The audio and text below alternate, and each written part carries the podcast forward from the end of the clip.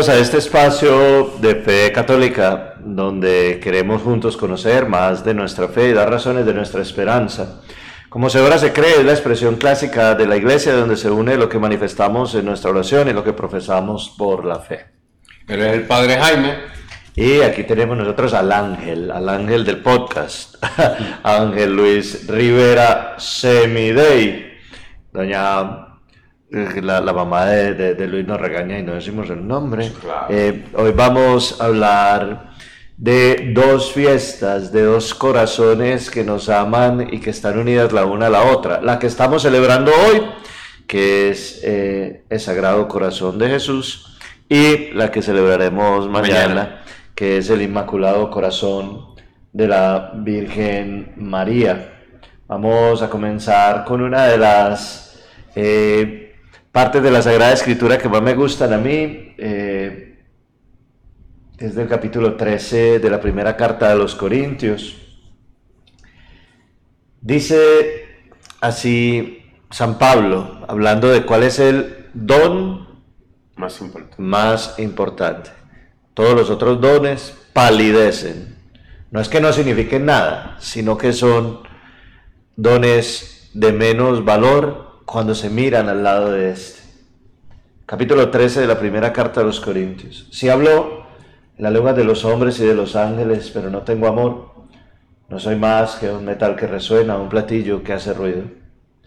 Si tengo el don de profecía y entiendo todos los misterios, y poseo todo el conocimiento, si tengo una fe que logra mover montañas, pero me falta amor, no soy nada. Si reparto entre los pobres todo lo que poseo y si entrego mi cuerpo para que lo consuman las llamas, pero no tengo amor, no soy nada. El amor es paciente, es bondadoso. El amor no es envidioso, ni ansioso, ni orgulloso. No se comporta con rudeza, no es egoísta, no se enoja fácilmente, no guarda rencor. El amor no se deleita en la maldad, sino que se regocija en la verdad todo lo disculpa, todo lo cree, todo lo espera, todo lo soporta. El amor nunca se acaba. Mientras que el don de profecía cesará, el don de lengua será silenciado, el de conocimiento desaparecerá, porque conocemos y profetizamos de manera imperfecta. Pero cuando llegue lo perfecto, lo imperfecto desaparecerá.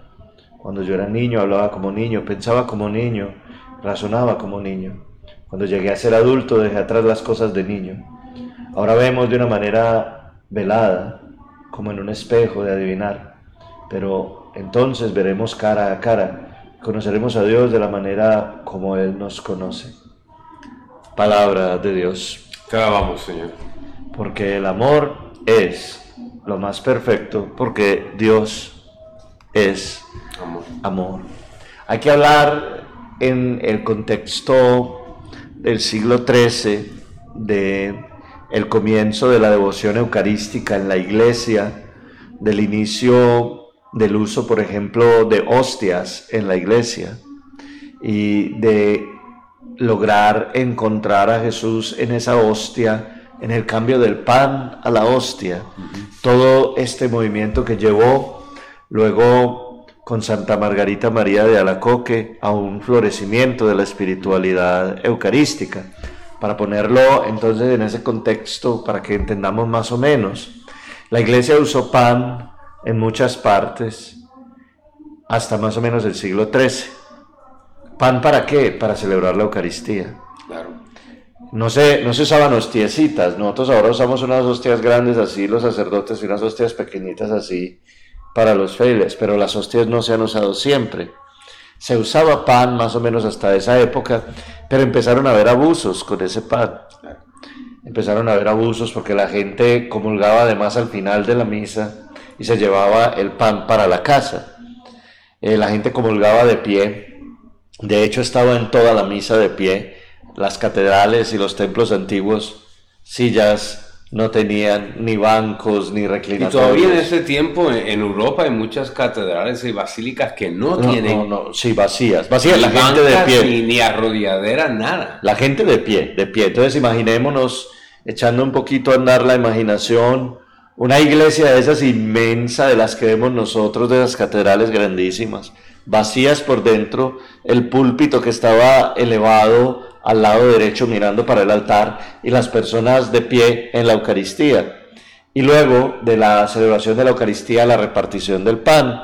La gente agarraba el trozo de pan que le tocaba y muchos de ellos no lo consumían ahí, se lo llevaban para la casa. Entonces la iglesia decidió hacer una transformación triple, una transformación litúrgica, ¿cierto? Entonces cambiar cómo se comulgaba y entonces se metió la comunión dentro de la misa, por ejemplo, ya no era al final. Una transformación de disciplina de los gestos dentro de la liturgia que fue que todo mundo tuviera que arrodillarse. Listo. Entonces se hicieron esos balconcitos que ahora en las iglesias antiguas de nuestros pueblos a veces hay. En inglés le, llaman el railing o el kneeling, el kneel rail.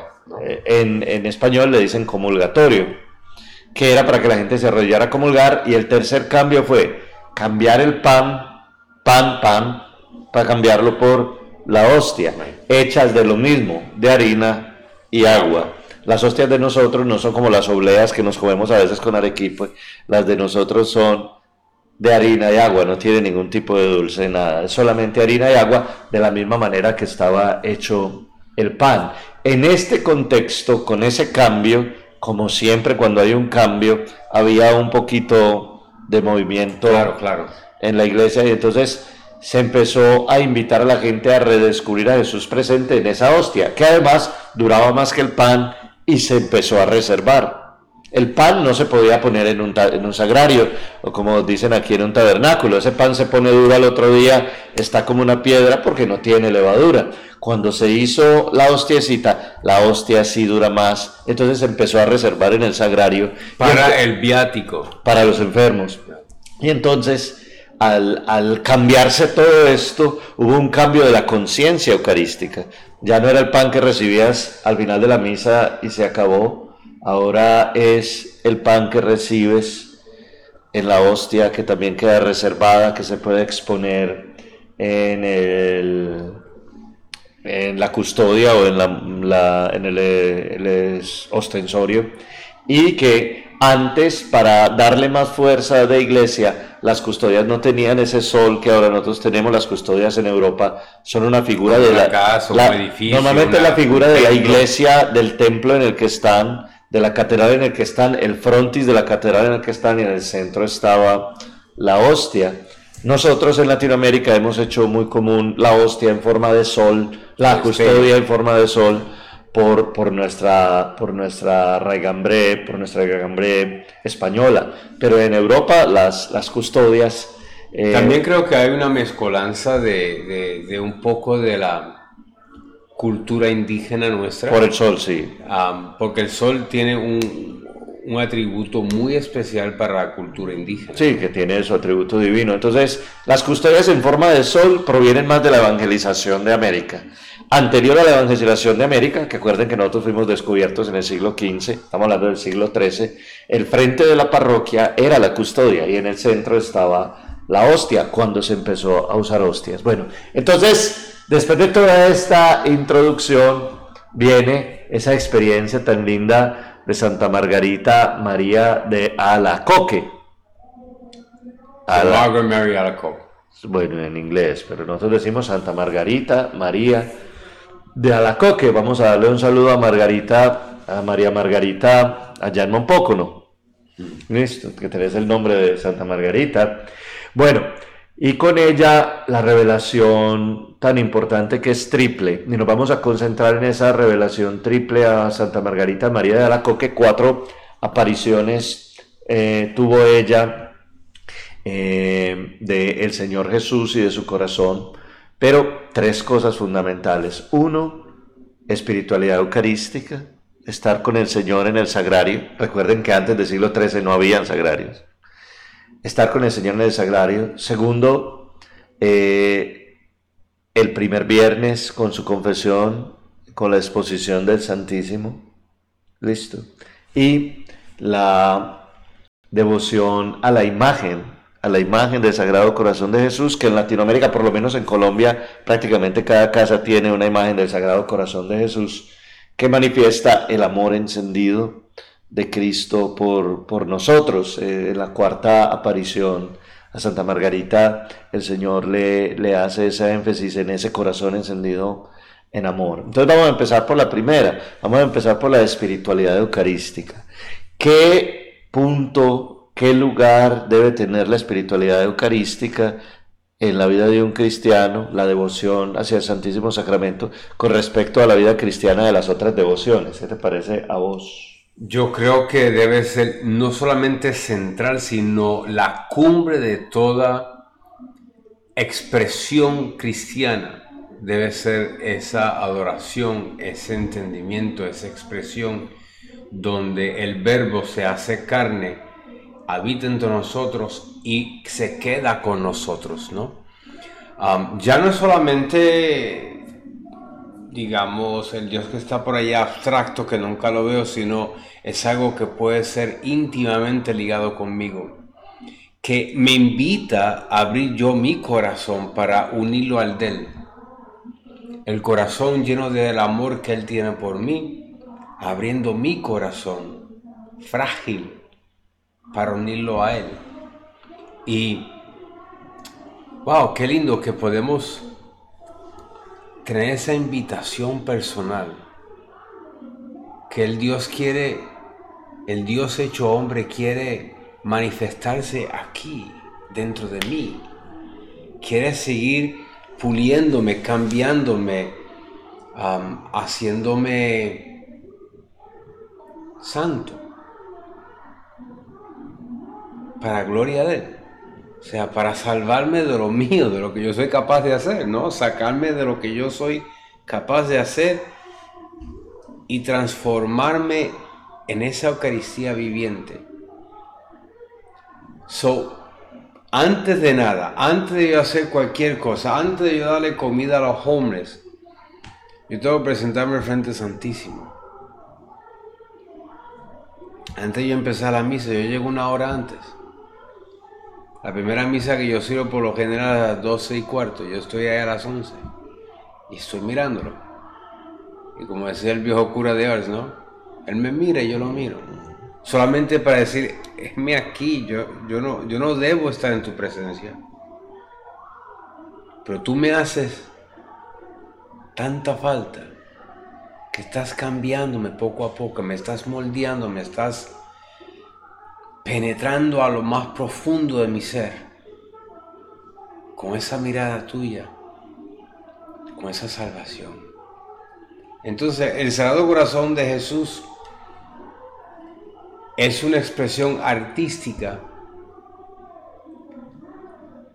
de lo que Él es capaz de dejar todos los placeres de la vida, dejar todo, abandonarse completamente para ir a rescatarnos, ¿no? Y la lectura de hoy es bien bonita porque habla de las 99 ovejas, ¿no? Entonces, Él es capaz de dejarlas aquí y venir a buscarte a ti.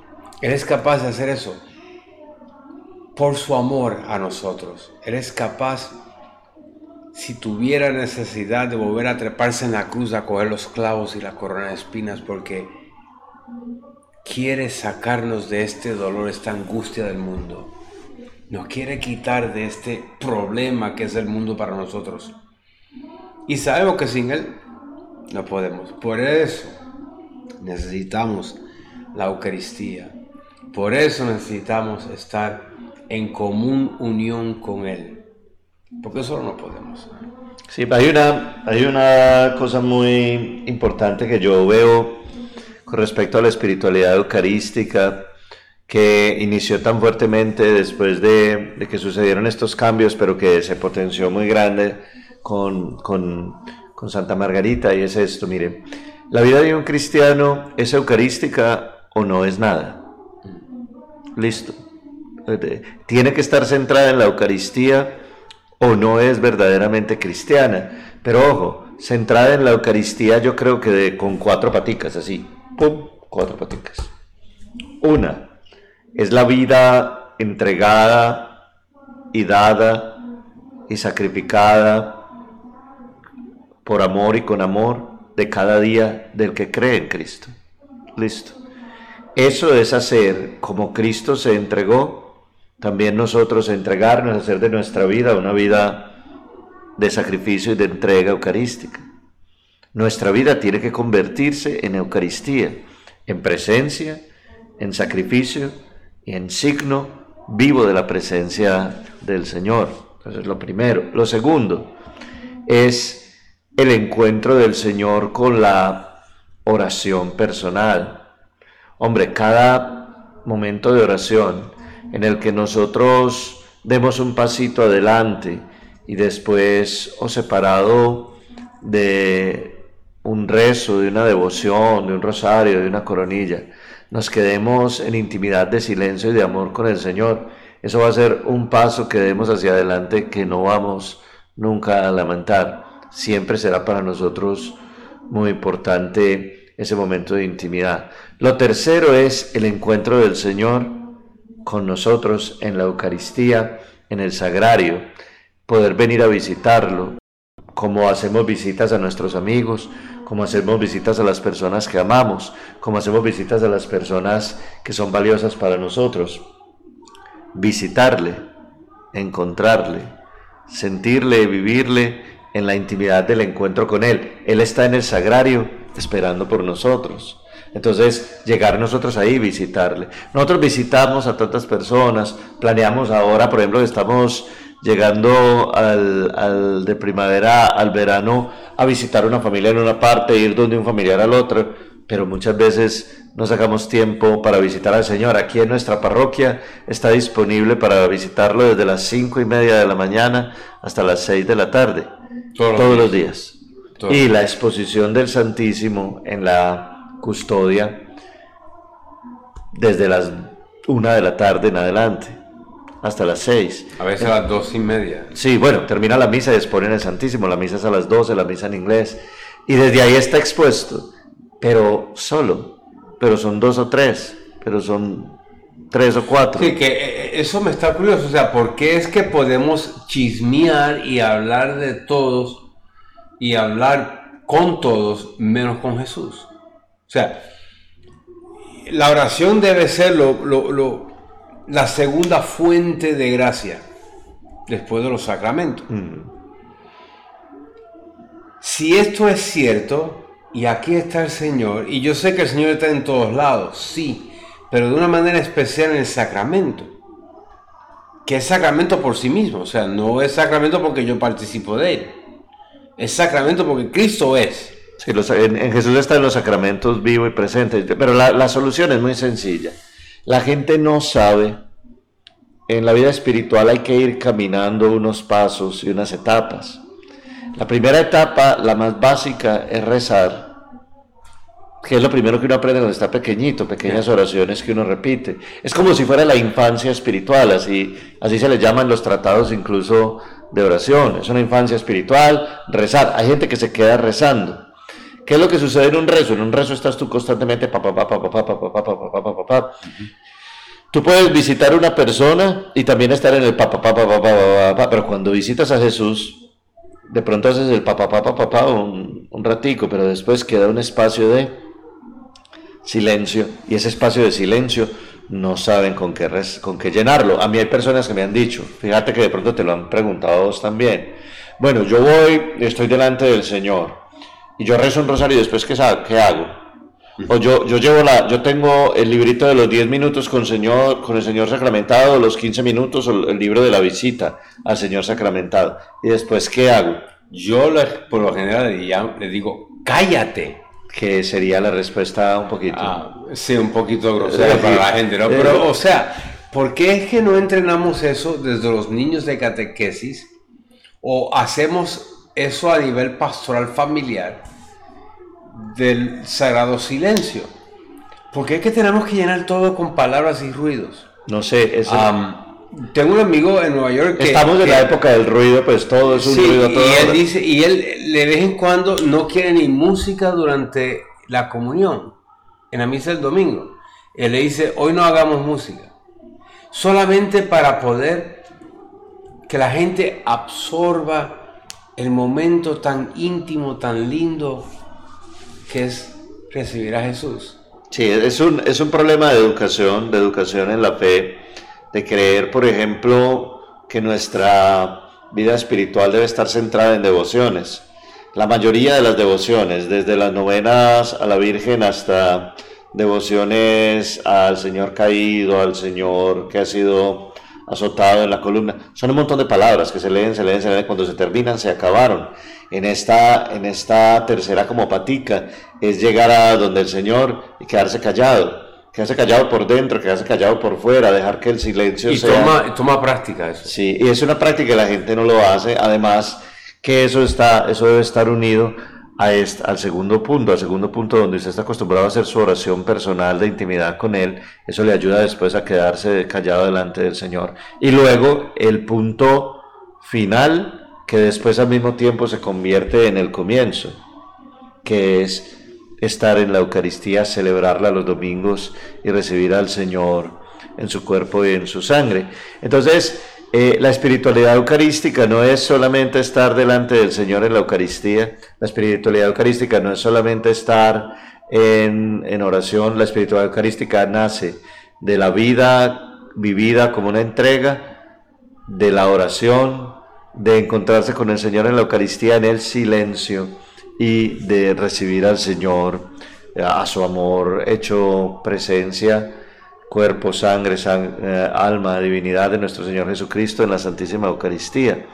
Esa es la espiritualidad, esa es la espiritualidad eucarística completa en la iglesia que todos deberíamos intentar vivir. Ahora yo les recomiendo, créanme, ya se los he dicho varias veces en la familia, un día, en lugar de pasar una hora rezando, no recen. No es que no van a tener un momento de espiritualidad, sí, no recen, pero pasen esa hora con el Señor, desconecten de todo, eh, quítenle el timbre al, al aparatejo este y entreguense a ese encuentro de amor. Yo me acuerdo una vez, un viernes, preparándome para un viernes santo, en una de las parroquias en las que yo estaba, me senté en la parte de atrás de la parroquia a, hacer oración y se me pasó la hora.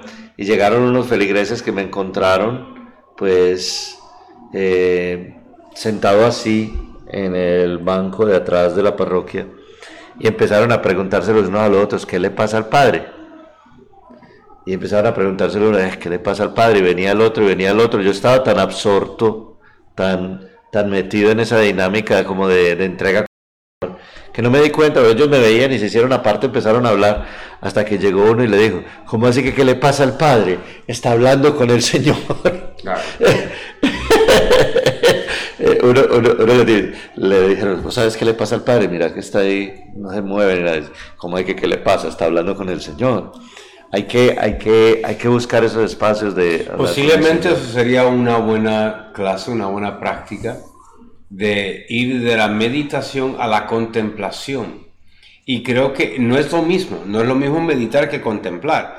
Uno llega a la meditación con los pasos jesuitas y coge la palabra, los textos y la lección divina y ahí uno medita.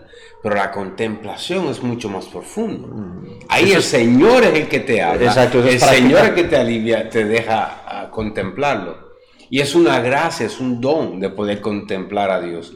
No es lo mismo que una meditación que tú diriges la oración. Sí, llega, llega el momento en la oración en el que de adentrarte, de adentrarte, de adentrarte en la oración, se te acaban las palabras porque ya no bastan y ya queda solamente contemplar al Señor. Esa es, digamos, la primera cosa, la, espiritualidad eh, eh, eucarística que se recupera eh, con esto. Ahora, el primer viernes y las confesiones, el primer viernes y demás que vienen de estas apariciones del Señor Jesús, ah, revelándole su corazón amoroso a Santa Margarita, es una, es, es una cosa que yo creo que deberíamos intentar nosotros recuperar porque está bastante, bastante perdido. El viernes en la iglesia tiene un carácter penitencial, pero especialmente el primer viernes. Eh, todas las personas que están consagradas al Sagrado Corazón de Jesús saben, confesión el primer viernes, misa el primer viernes, todo esto es muy, muy, muy importante, pero la gente lo ha perdido un poco. Yo creo que es culpa de nosotros también en la iglesia que por ver cuánto trabaja la gente, que por ver cómo están de atareados, que por ver cómo está de ocupada la vida de la gente, hemos empezado a rebajarle un poquito eh, como intensidad a las prácticas fundamentales de nuestra fe. Cuando yo estaba creciendo el primer viernes era, yo siempre lo digo en la iglesia, el próximo viernes es primer viernes, cuando es primer viernes digo hoy es primer viernes, pero la, gente ya no reacciona, ya no reacciona a esto, porque puede ser que la gente ha ido perdiendo como la fuerza de este primer viernes, de las comisiones del primer viernes, de la Eucaristía del primer viernes. Es un buen, un buen comentario ah, para la homilía, hablando del primer viernes de julio. Y me vi posiblemente pidiéndole a, a, los grupos que se consagren al Sagrado Corazón de Jesús, especialmente en el primer viernes del mes, se invita a que vengan los grupos a tener una intimidad con Jesús y una contemplación y no tenemos que recoger de una vez el Santísimo a las cinco y media, hacerlo automáticamente, sino una contemplación, una meditación de quién es Jesús en mi vida. y nos podemos turnear haciendo la meditación dirigida para uno llegar entonces a ese momento del éxtasis, como decía Santa Teresa de Ávila, ¿no? Que decía que ella recogía la losa y, y el Espíritu Santo se adueñó de ella le dijo, ahora no, Señor, que se me cae la losa. lo impresionante que tenía esa mujer carmelita que renovó la orden del Carmelo, ¿no? A las descalzas. Doctora de la iglesia. Claro, pero o sea, pero ¿por qué? Porque tenía una intimidad con Cristo, tenía ese, igual que la otra Teresa, la pequeña de la Lisieux, otra doctora de iglesia, también tenía una intimidad con Jesús, tenía una manera de poder conectarse con ese Dios que transciende espacio, lugar y momento. Estar en una con Él, poder contemplarlo a Él, como es Él. no es que somos ni la mitad de lo que es María que esa es la segunda parte del tema, el Inmaculado Corazón, de, porque los dos corazones estaban unidos. Sí. El, el, el, latir de Jesús era el latir de María, y María confiaba ciegamente en su Hijo. Y aunque vio todo, y San Lucas nos dice que guardaba todo en el corazón, sabía que lo que él le decía iba a suceder, como él lo decía. So, imagínense cuando están llevándole preso al hijo cuando lo están azotando. ¿Qué padre, qué madre no quisiera romper a través de los soldados y matar el que toque al hijo? Ella guardaba todo en el corazón, porque sabía que él iba a ser victorioso sobre la muerte, victorioso sobre los azotes. Lo que nos correspondía a nosotros, él lo tomó libremente. Él quiso tomar nuestra cruz. Ah, y los corazones estaban unidos. So, el fiat de María es la expresión del amor de Jesús. Nos amó tanto que se hizo a nosotros. María vio el suplicio de Jesús y confió. Lo que nos corresponde a nosotros es confiar, dejar que Él maneje, dejar que Él tome las riendas y no querer llenaros de palabras vacías que en medio no signifiquen nada. Dejar que el dulce susurrar del viento me hable. Sí, la, la, realidad, la realidad es que, que nos hemos acomodado, nos hemos acomodado, hemos intentado acomodar en la iglesia las cosas a este tren de vida tan, tan ocupado. Y entonces, pues, eh, la invitación, por ejemplo, que es constante aquí en la parroquia, a venir a encontrarse con el Señor, muy pocos la responden y muchas veces lo que encontramos nosotros es, y a mí me ha pasado varias veces llegar a ejemplo y no encontrar sino una persona o al, o al Santísimo expuesto y solo. Tiene un problema. Entonces, entonces, pues hombre, una invitación muy especial a lo que En Santa Margarita María de Alacoque fue una práctica constante estar con el Señor en el Santísimo, especialmente el primer viernes. Este primer viernes del mes creo que es 5. El día primero. Es el 5. El día primero. El día primero. Es viernes. El viernes de mes. Sí, el sábado es el segundo. Ah, el, sí, el señor. es el 4. El primer viernes de mes en julio, una invitación a, a, a que vengamos. Sí, claro. Que vengamos y estemos con el Señor. Hombre, no sé qué voy a decir. Es que usted no tiene que venir con el discurso preparado. La gente, la gente que cree que hay que venir como con, aquí tengo yo la oración de consagración al Sagrado Corazón de Jesús, hay que traerla lista. No, no, no, no, no hay que traerla lista. Eh, en realidad lo que hay que traer listo es el corazón. Claro. Y ya el Señor que vaya hablando, yo le he dicho muchas veces a la gente, el Señor no te va a hablar con palabras como pasó con Santa Margarita María de la Coque, que fue una cosa excepcional. Pero el Señor le va a hablar a tu corazón, le va a hablar a tu interioridad, le va a hablar a tu alma, le va a hablar a aquellas potencias que pueden escucharle y tú te vas a dar cuenta que lo que trajiste con toda tu vida al Santísimo, todo eso va a ir encontrando su solución, va a ir llegando lo que Dios te ha hablado a tu corazón, a tu vida y se va a hacer eso que te habló a lo más profundo de tu ser, se va a empezar a convertir en sanarte, en curarte, en liberarte, en ayudarte, en darte soluciones a los problemas, a transformar tu vida. Pero lo que tenés que hacer no es tener listo un discurso, padre. Entonces, a ver, yo traigo este libro, este libro, ¿y qué más traigo? No, Ah, no. Hay un santo moderno de los días que eh, todavía es beato, que es Carlo Acuti. Ujú. Y Carlo Acuti murió a los 16 años, o sea, Ah, sí. niño. Sí. Niño. Y hoy día que los niños, ah, aunque ya tienen 24 o 25, siguen siendo... Si los consideran niños Son chiquitos pibes, en la ¿no? cabeza. Es que, es que en maturación no, es, no están, no están ahí, no están en la madurez que teníamos nosotros los 25. Am, y él vio una necesidad que hacía falta y utilizando el, el, el internet, Luis, ¿hace cuánto tenía usted 25? no vamos a hablar de edades, no vamos a hablar de eso. No seas malo. Am, No, no va a decir nada. Bueno, sí. Y Alberto, eh, digo Alberto, um, Carlo Acuti. Carlo Acuti vio que el Internet, aunque se estaba convirtiendo en un mal para la sociedad, él buscó hacer algo extraordinariamente bien.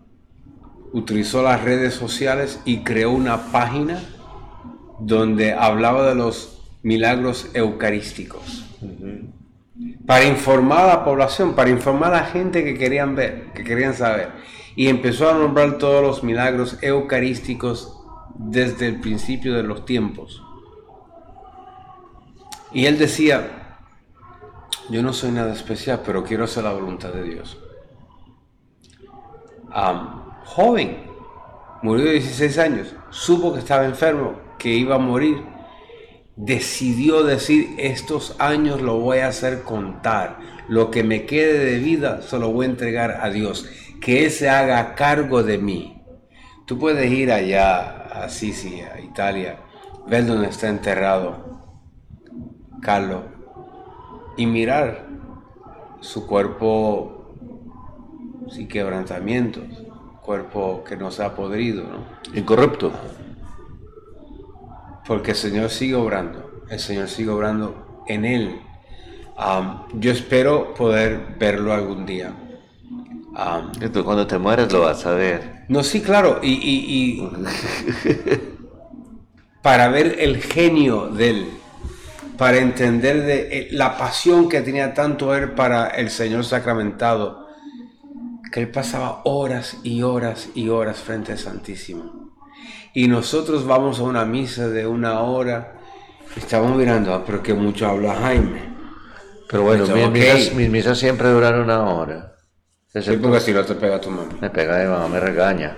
Eh, y la tercera, la tercera cosita, la cuarta cosita que queríamos redescubrir es, hombre, si tenemos una imagencita del Sagrado Corazón de Jesús, si tenemos un cuadrito o algo, hombre, redescubrir lo que es ese corazón amoroso de Jesús tiene por nosotros. Esa imagen de como el pecho abierto y de que ese corazón esté encendido en amor, con las llagas de nuestros pecados, con la corona de espinas de su sufrimiento.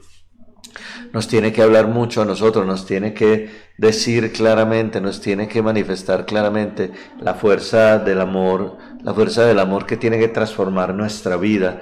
Nosotros debemos, debemos, eh, y esto es como para terminarlo del Sagrado Corazón de Jesús, para que hablemos del corazón inmaculado de María. Eh, miren, no podemos seguir viviendo llenos de orgullo, no podemos vivir, vivir llenos de eh, avaricia, soberbia, eh, de enemistades, de peleas. ¿Cuántas personas conozco yo que siguen viviendo su vida cristiana como si todas esas cosas en su corazón fueran normales?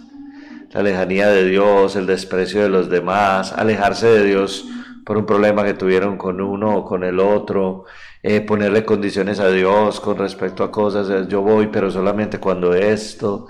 Hombre, si ese corazón, si hemos tenido alguna vez la oportunidad de ver esa imagen, si ese corazón de amor de Cristo hacia nosotros, como dice la lectura de hoy, no la, segunda lectura de, la misa del Sagrado Corazón de Jesús, si alguien pudiera morir tal vez por alguien que sea muy bueno, y en cambio Jesús murió por nosotros cuando estaban todavía presentes nuestros pecados.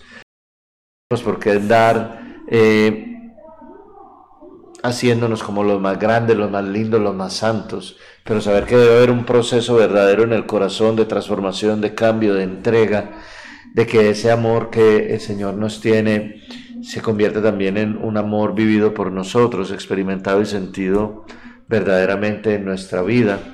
Yo los invito a que si tienen una imagencita del Sagrado Corazón de Jesús, la traigan el domingo. Sí, puede ser, la traigan el domingo para que se las bendigan.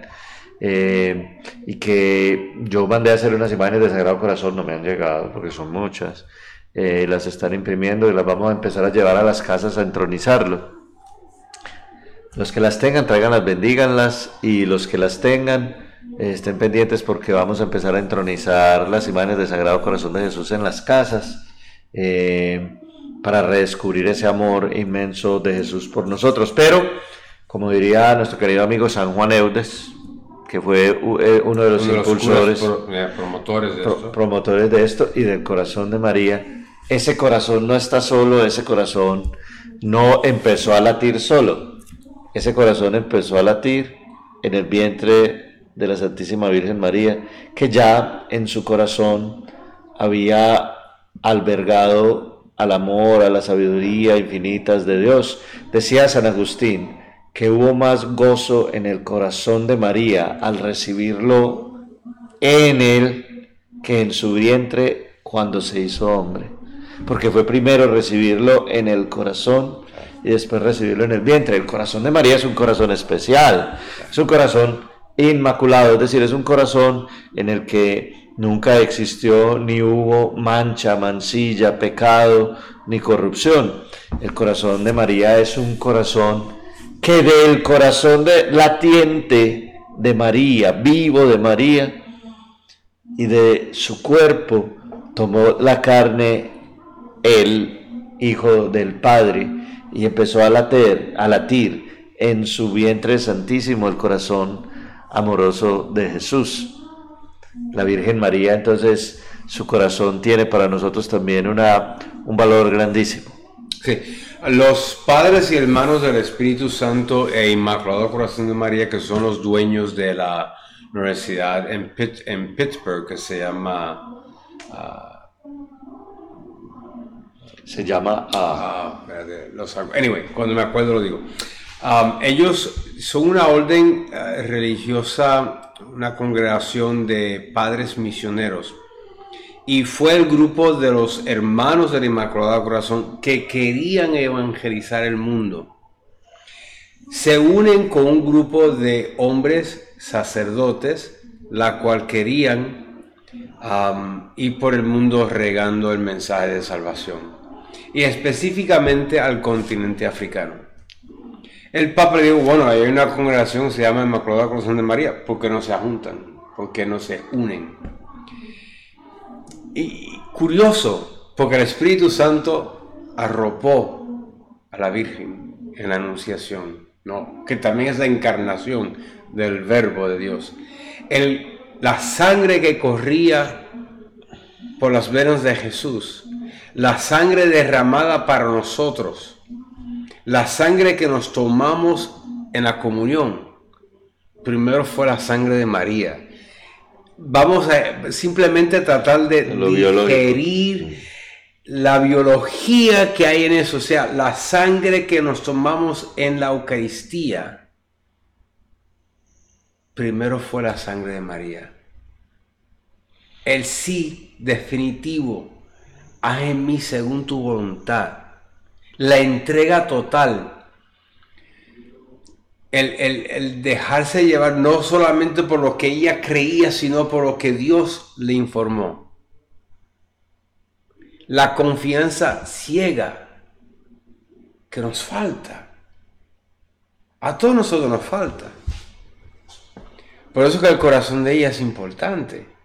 Por eso que conocer a María es la manera de ser un buen discípulo, porque ella fue la perfecta discípulo, la mejor. Y por eso la llamamos en, en, en, las letanías de Loreto, ¿no? Reina de los apóstoles, reina de los mártires, o sea, los que dieron testimonio de Jesús. Ella es la reina de los ángeles. Sí. Ah, porque no hay otra criatura más perfecta que ella. Hay, hay, que entender una cosa muy especial con María. Eh, ser devoto de María no es ser exagerado con María. Porque hay gente que es exagerado con María y se le olvida que en el centro está Jesús. Claro. Pero ser devoto de María es darse cuenta básicamente de que Dios la preparó, la hizo, de tal manera que fuera capaz de ser la madre de su hijo. Mm. Y eso lo hizo Dios al prepararla a ella sin pecado, al tenerla ella sin mancha, al haber roto la cadena del pecado original en ella. Y ese corazón de María no conocía el pecado, no conocía eh, la corrupción ni de la muerte, ni, ni, ni, ni la corrupción de la tentación en la que uno cae constantemente. Ella pues no es porque no haya tenido tentaciones y no porque no cayó en ellas, sino una apertura tan grande, total, definitiva a Dios, que por eso ella la llena de gracia. Nadie puede, uno tiene la gracia con respecto a la apertura que tenga con respecto a Dios. María estaba totalmente abierta a Dios, entonces estaba llena totalmente de gracia. Esa gracia transformó totalmente el ser de María, que cuando Dios se hizo hombre. Todo lo de todo lo de Jesús, todo lo que tomó él de la carne humana es de ella. Es de ella. Claro. Es de ella, no es de, es impresionante mirarlo, ¿no? O pensar en eso, o sea, tomó una uh, un tabernáculo puro, una copa pura, un cáliz puro, de total amor, para recibir el amor total. Increíble, ¿no? Ella, al decir que sí, se puso al pie del amor mismo, que es Cristo. Dios es amor. Se apoderó de ella. Y antes de que ella existiese en el mundo, ya había sido separada. Dios la había preparado, sí. Había sido la que reivindicó al ser humano a lo divino. Como la primera mujer que cae en el pecado. Ella fue también hecha sin ese pecado, pero por su propia voluntad no cayó en pecado. Sí. O sea, eh, es un mar profundo el que estamos abriendo aquí. No, no, podemos hacer esto en media hora. ¿eh? Nosotros, nosotros, nosotros decimos en la liturgia de las horas, el Señor la eligió y la predestinó. El Señor la eligió y la predestinó. El Señor la eligió, pero la preparó para poder que será, fuera la madre de su hijo. Pero al mismo tiempo sucede, como un, sucede un encuentro, así como decimos que los dos corazones están unidos, están unidas las dos almas, están unidos las dos vidas. Eh, cuando María se abre plenamente a la gracia de Dios, Dios la inunda totalmente. Y cuando ella dice el hágase, que convierte, digamos, su ser de criatura en una nueva creación, porque la Eva antigua cayó, pero la nueva Eva nunca cayó. Dios toma la condición humana de ella y ella se convierte en la madre del Dios hecho hombre, pero se convierte al mismo tiempo en la madre de todos nosotros y se convierte en la primer de nosotros, el primer ser humano que obedece plenamente a Dios y que vive en la condición primitiva, primigenia antes del pecado, siendo constante sin caer porque por su obediencia a la voluntad de Dios nunca se alejó de él y pudo ser la madre del Hijo y luego la madre de la iglesia, puede velar por nosotros y continúa amándonos y continúa entregándose por todos nosotros, porque al hacerse el amor eterno, carne en María, también ese amor eterno en ella tiene una repercusión que se convierte después en el amor que tiene María maternal por todos nosotros.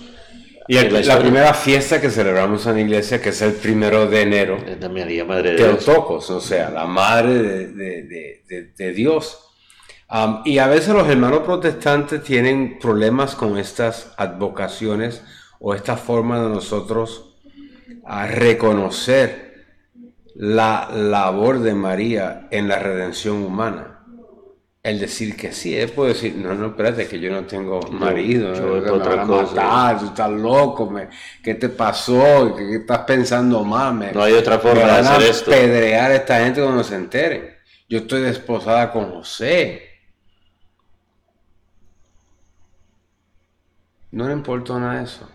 Nada, nada, nada, nada de eso hágase en mí según tu palabra. Si yo quiero ver el ejemplo de lo que yo tengo que ser como cristiano, miro hacia María. Ninguna persona ordenada sabe que lo pudo hacer sin María.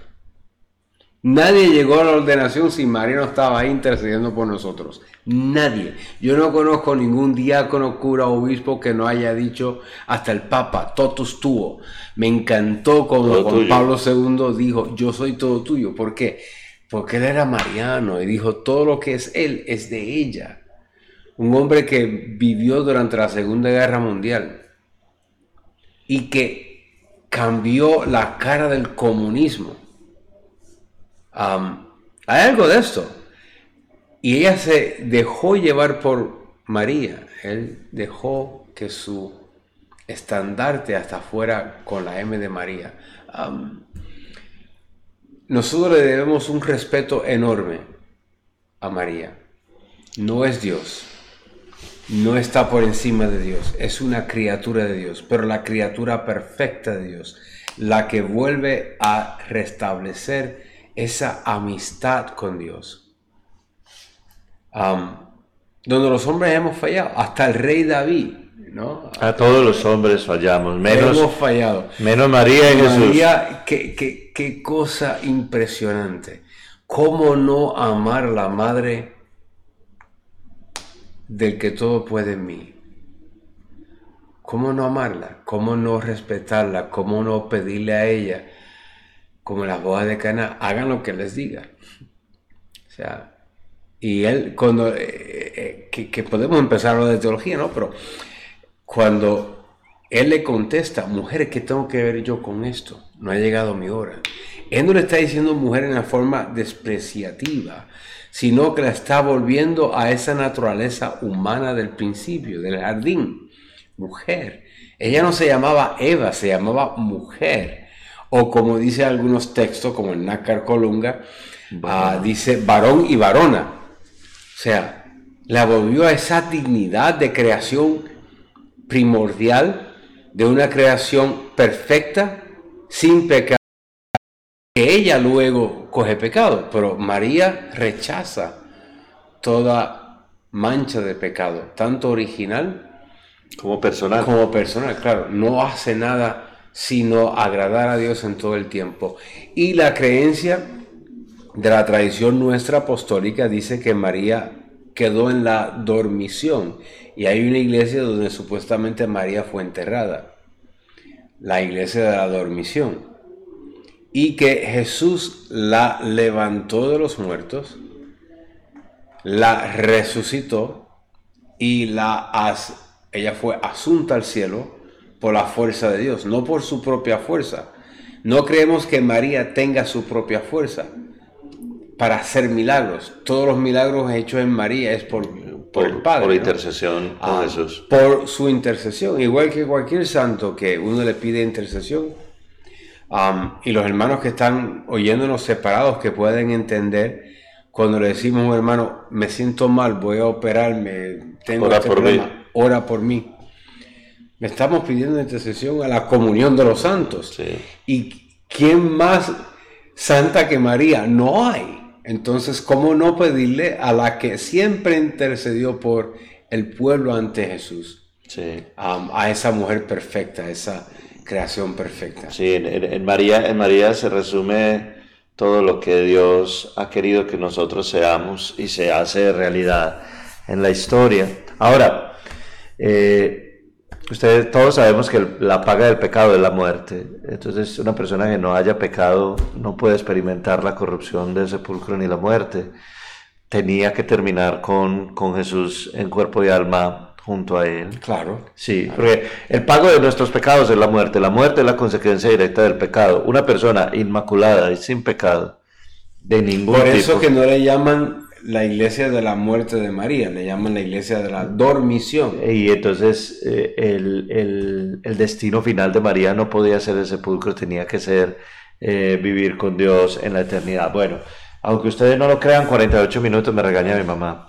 Vamos, vamos a hacer la oración de consagración al Sagrado Corazón de Jesús, que es la que hemos venido haciendo toda la, todo el mes de, de junio pidiéndole al Sagrado Corazón de Jesús y a la Inmaculado Corazón de María que nos acompañe y nos fortalezca. Corazón de Jesús, yo quiero consagrarme a ti con todo el fervor de mi espíritu, sobre el ala del altar en que te inmolas por mi amor, deposito todo mi ser, mi cuerpo que respetaré como templo en que tú habitas, mi alma que cultivaré como jardín en que te recreas, mis sentidos que guardaré como puertas de tentación, mis potencias que abriré a las inspiraciones de tu gracia, mis pensamientos que apartaré de las ilusiones del mundo, mis deseos que pondré en la felicidad del paraíso, mis virtudes que florecerán a la sombra de tu protección, mis pasiones que se someterán al freno de tus mandamientos, y hasta mis pecados que detestaré mientras haya odio en mi pecho, y que lloraré sin cesar mientras haya lágrimas en mis ojos. Mi corazón, que quiere desde hoy ser para siempre todo tuyo, así como tú, oh corazón divino, has querido para ser siempre todo mío, tuyo todo, tuyo siempre no más culpas, no más tibieza. Yo te serviré por los que te ofenden, pensaré en ti por los que te olvidan, te amaré por los que te odian, y rogaré y gemiré, y me sacrificaré por los que te blasfeman sin conocerte. Tú, que penetras los corazones y sabes la sinceridad de mi deseo, comunícame aquella gracia que hace el débil omnipotente. Dame el triunfo del varón en las batallas de la tierra, y sígueme la oliva de la paz en las mansiones de la gloria. Amén. Sedi sapiensis sí, la, el trono de la sabiduría. Con mucho amor eh, les damos las gracias de verdad en esta primera, ¿cómo le llaman a eso? Como la, la primera la primera temporada de este, de este podcast, yo no sé cómo, cómo decirle a eso, porque no, no, esto ha sido como un intento, digamos, más catequético que otra cosa, sin preocuparnos de que nos vea mucha gente ni nada, pero ya llevamos ya llevamos casi 17, 17, capítulos. 17 capítulos de la temporada. Ah, qué cosa tan impresionante. Eh, y les damos las gracias a todos los que nos siguen, que me suena horrible esa expresión, a todos los que escuchan y siguen el podcast. Eh, si alguno de ustedes tiene alguna duda, o como dijo Solange en estos días, que yo no he confundida con qué, si están confundidos en algo, si algo no lo hemos dejado claro, si en alguna cosa quieren ustedes una explicación, nada más nos escriben, nos lo hacen saber, nosotros lo explicamos. Recuerden que nosotros vivimos lo que creemos y creemos como oramos, como se ora, se cree. Muchas gracias y nos vemos en el próximo capítulo.